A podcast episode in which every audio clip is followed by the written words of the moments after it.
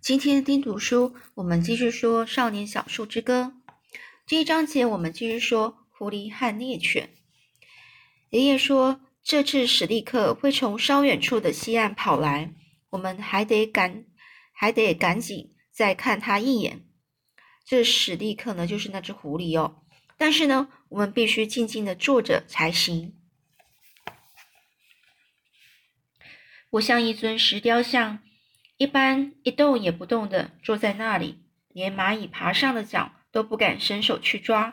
虽然我痒得快受不着受不了了，爷爷看到我的脚上的蚂蚁，然后轻声的告诉我，把它们拍掉没关系，史蒂克看不见的。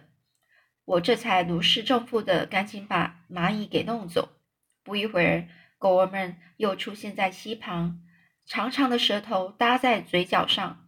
爷爷朝着史蒂克吹了一声低沉的口哨，他停下来，隔着溪朝我们坐的地方看一看。他只站了一下子，眼睛一闪一闪的，仿佛在嘲笑我们。接着用鼻鼻子轻蔑的喷了几口气，转身便消失不见了。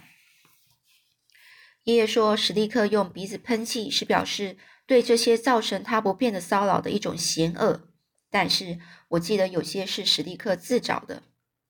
爷爷说，有些人只听过狐狸会在追逐，呃，追逐的途中交棒，但是他自己却亲眼见过。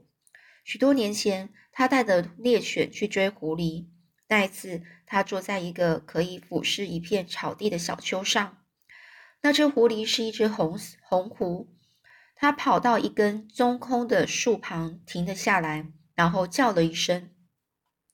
另外一只红狐便从空树空树中跑出来，原来被狗追的那只就钻进去休息了。第二只红狐开始跑，让狗们一直追下去。爷爷说，他走进那棵树的时候，还发现当猎狗猎狗从树旁几公尺跑过时，红狐竟然还在喷着鼻涕。他说，狐狸对自己十分有信心，他毫不在乎猎狗们跑得离他有多近。忧郁男孩出现了，其他的狗儿们跟着他往西岸上头跑跑去。忧郁男孩是另外一只狗，他们每跑一两步就叫一声。这实在是一场艰苦的追逐啊！狗儿们一下子就跑不见了。突然呢，有一只狗的叫声和其他的狗分开了，这叫声开始变成了哀鸣了。爷爷咒骂着：“该死！”瑞比特想要超捷径蒙骗史蒂克，结果自己反而迷路了。瑞皮特是另外一只狗哦，在山地人的话里面呢，瑞皮特是一只骗子狗的意思。爷爷说，我们可以，我们可人必须大声叫喊，才能够让瑞皮特顺着声音找到路回来。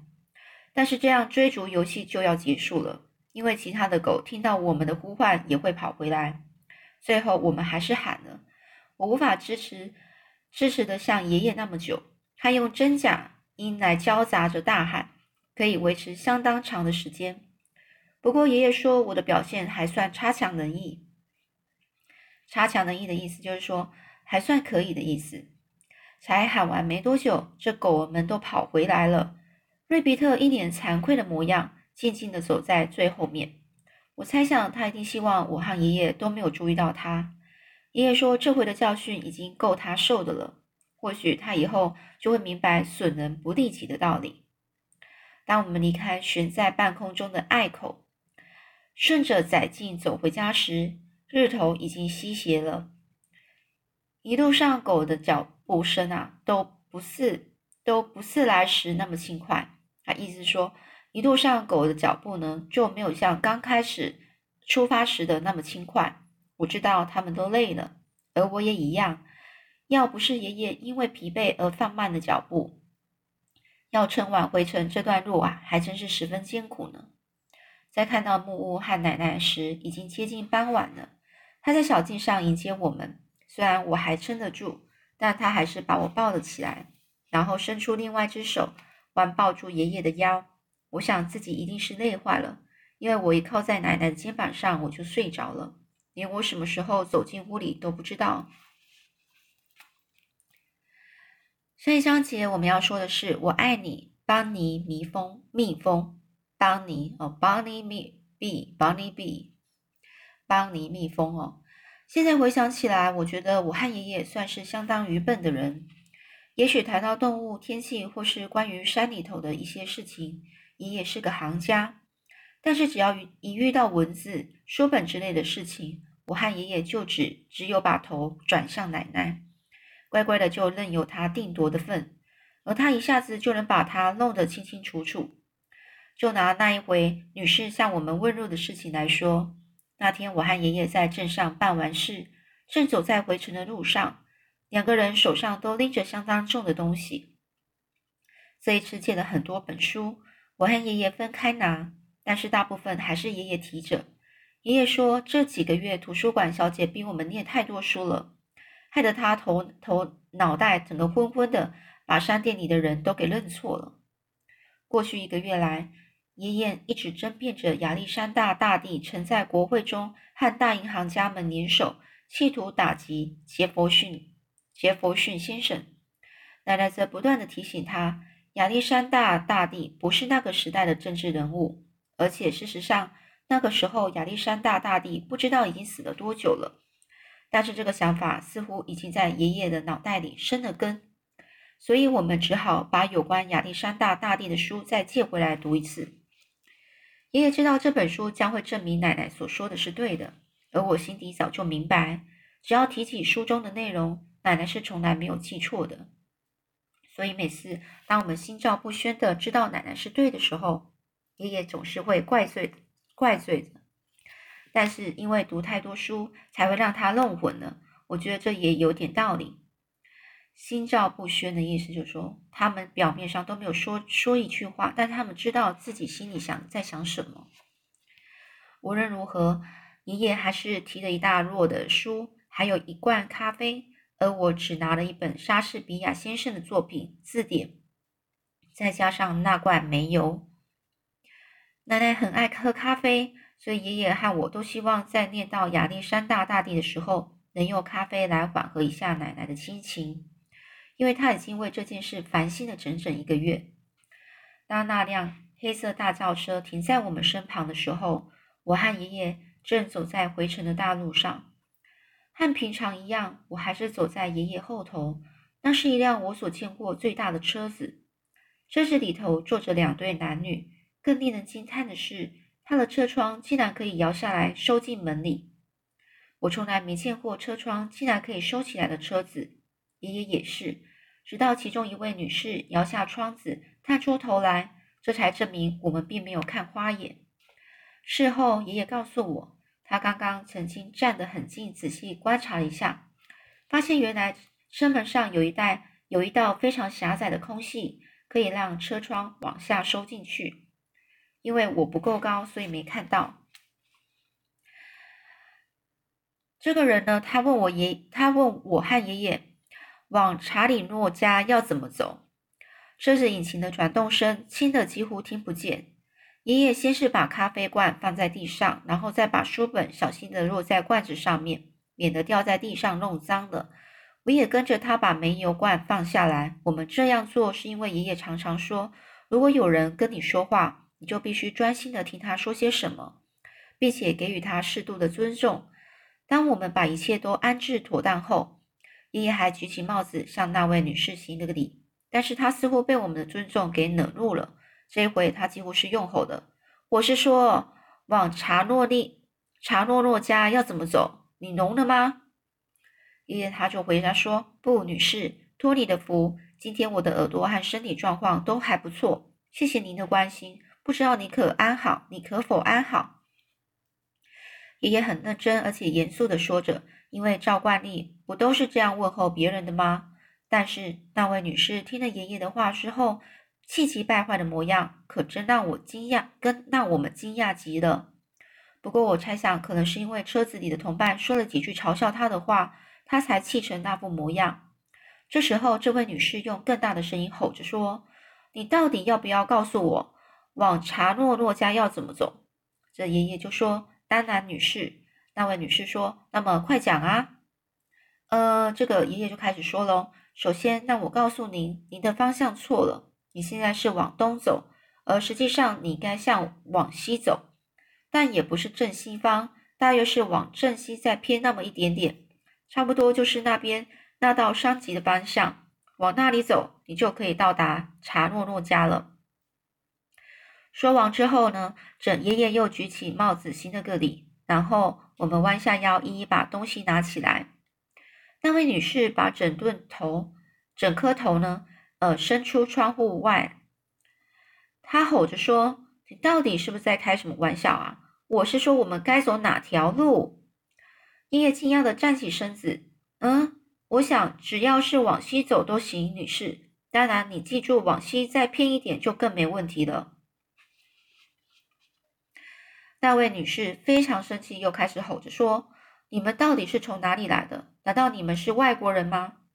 这句话可难住爷爷了，而我也不明白他的意思，因为我从来没有听过“外国人”这个字眼。我相信爷爷也都没听过。他看着那位女士，足足思索了一分一分钟。然后他十分坚定地对他说：“没错。”车子呢，呼的一声，加足马力开走了，依然朝着他原来错误的方向——东方扬长而去。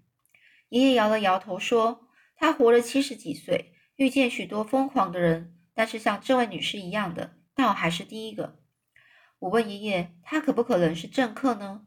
爷爷说：“他还没听说过女士会当政客，不过他猜到。”她可能是某个政客的太太。不久，我们转进了马车道，通往在回程的路上。当我们走到这里时，我会开始想一些问题来问爷爷，因为当我和爷爷说话时，他一定会停下脚步，就像我刚才说的，他对任何人都是一样尊敬，全神贯注的听我说些什么，这样我才有机会能追上他。那时候的我还不到六岁。个头还才超过爷爷的膝盖，所以每次我都得在爷爷身后一直跑才赶得上。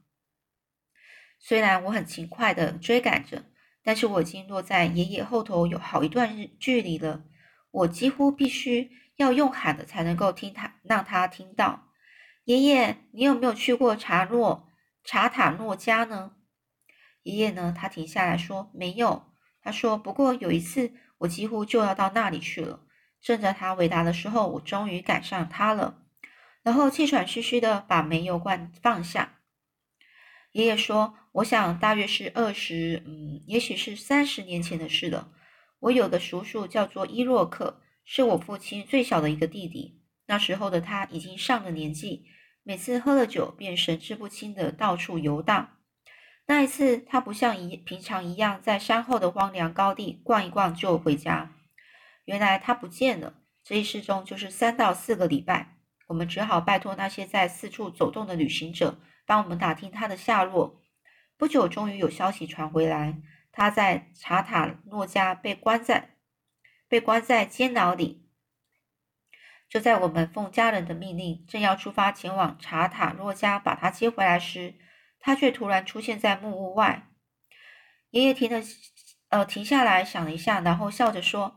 没错，他回到木屋的时候，光着脚丫，身上除了那条松垮的裤布破裤子之外，什么也没穿。他还得用一只手拎着裤子，否则他早就滑下来了。他的狼狈模样，活像是被一群浣熊攻击似的。狼狈，我们说狼狈就是看起来很糟糕的感觉。他身上没有一毛钱。最后，我们才知道他是从查塔诺家翻山越岭。徒步走回来的。趁着他说话，我坐在煤油罐上休息。然后趁着爷爷说话的时候，他就说：“趁着爷爷说话时，我坐在煤油罐上休息。”爷爷继续说了伊洛克叔叔向我们说明了事情的经过。他说，出事那一天，他喝醉了酒，根本记不得自己怎么会到那里去。不过，当他醒来时，他发现自己躺在一个陌生房间的床上。身旁睡着两个女人。伊洛克叔叔说：“当那个壮汉狂敲着门，然后冲进房间的时候，他正爬下床，表示自己和那两位女士之间是清白的。那个家伙则气疯了。那个家伙，他还说，其中一个女人是他的老婆，而另一个则是他的妹子。这下子，伊洛克叔叔就好像和那个人的全家都扯上了关系。伊洛克叔叔接着说：“那两个女人坐了起来，开始嚷着说：‘呃，这个伊洛克叔叔应该要赔一些东西给那个家伙。’那壮汉也跟着吵，而伊伊洛克叔叔只想着要到哪里去找他的裤子，虽然他很怀疑裤子里有半毛钱。”但是他知道里头有把锐利的刀子，因为他觉得这个壮汉可能最后可能最后可能会跟他玩真的。但是这个伊洛克叔叔呢，他到他到处都找不到裤子，绞尽脑汁也记不起记不起来他把它拖在哪里了。最后实在不知道该怎么办，所以只好跳窗逃走。很不幸的是，那扇窗户有两层楼高。而伊洛克叔叔两脚张开，结结实实的都叠在遍布岩石的碎石路上，这就是他身上什么东西也没有的原因。他身无寸缕的整个跌倒在地，但是幸好他发现了一片窗帘布，那是他破窗跳楼时扯下来的。伊洛克叔叔说，他用那块布呢裹住了身子，把重要部位都都给遮好。然后想找一个地方躲起来，等天黑再说。谁晓得四下竟然无处可藏。他想逃走，结果却把东西，结果却和东奔西走抓拿他的人群撞个满怀。他说：“那些人根本不知道礼节是什么，对待他粗鲁极了。落在他们手上，倒不如让车子给碾碾过两回呢。”最后。法庭判了他的刑，把他给关进牢里去了。第二天早上，那些人给了他一几条裤子、一件衬衫和一双鞋子，但是都大的离谱。然后要他和其他犯人一起去清扫街道。而伊洛克叔叔说，那儿大约不到十二个犯人，每个人都叫被叫出去打扫。扫了半天，他发现想要把那个地方弄干净，根本是痴人说梦。他说：“人们丢纸屑的速度远比他们扫地的动作要快得多。”他觉得这样扫下去也不是办法，所以决定找空档逃走。有一次，他终于逮住机会越狱逃走了。抓兵追兵啊，抓住他的衬衫，但是一一扭便挣脱了，只留下衬衫在那个人手上。他把鞋子也给跑掉了，不过幸好他边跑边拎着裤子。所以裤子还留着。他说他跑到树上躲起来，一直等到天色暗下，然后就这样星光就着着星光开始朝家的方向走回去。他花了三个礼拜的时间才越过这些高山。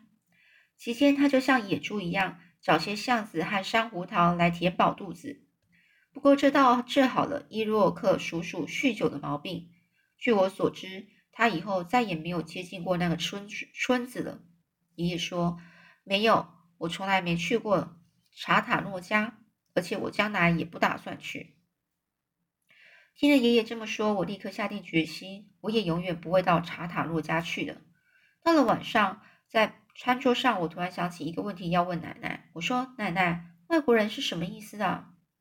爷爷停下刀叉，但是眼睛还是盯着盘子。爷爷看看我，又看看爷爷，哦，奶奶看看我，又看看爷爷。眼睛闪烁着皎洁的光芒，他就说：“这么说好了，外国人是指那些家乡不在这里，可是又凑巧来到这里的人。”我解释着说：“可是爷爷说，他认为我们是外国人呢。”接着，我把今天遇见那辆大车和里头问话的问路的女士，还有她为什么会说我们是外国人，然后爷爷回答说对的经过，一五一十的告诉奶奶。这时候，爷爷推开盘盘子，开口说话了。爷爷就说：“我那个时候认为他的意思是问我们是不是在他那一边的土地上出生的，所以我才说我们是外国人。无论如何，那又是一个他们常用的可恶字眼。爷爷在奶奶面前都用可恶替代该死。我们可不可以不必在乎他？我总说嘛，世界上实在有太多可恶的字了。”奶奶同意爷爷的看法，她不喜欢为字的使用起使用起争执，就像她从不会为了 node and thought 和爷爷纠缠不清。爷爷认为 new 就知道和丢出去的意思。你爷爷认为 knew 是个没人知道的字。knew 因为 know know 的过去式是 knew 哦，所以知道的过去式他们的英文哦，因此应该要用 know 的较恰当。他还说 through 的意思是指一个人由门的这边走到门的另外一边，所以该用 through 才对。爷爷十分坚持己见，因为他认为自己的看法十分合理。爷爷说：“要是世上没有那么多字，麻烦事一定会减少很多。”他还偷偷告诉我，总是有许多该死的笨蛋喜欢捏造新字，那些字除了制造困扰外，其他一点意义也没有。我觉得很有道理。爷爷呢，喜欢用声音，也就是念一个字来的方式来表达那个字的含义。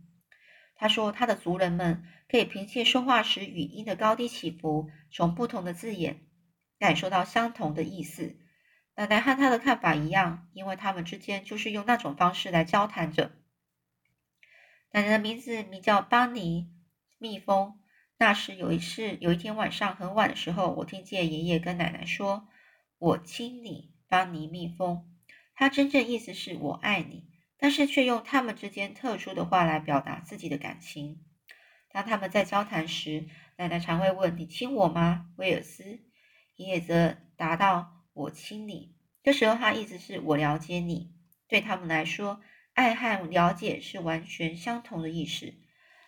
奶奶又说：“你如果不了解一样东西的话，你根本就不会爱上它。同样的，你如果不了解人们和上帝，你又怎么会对他们产生爱呢？”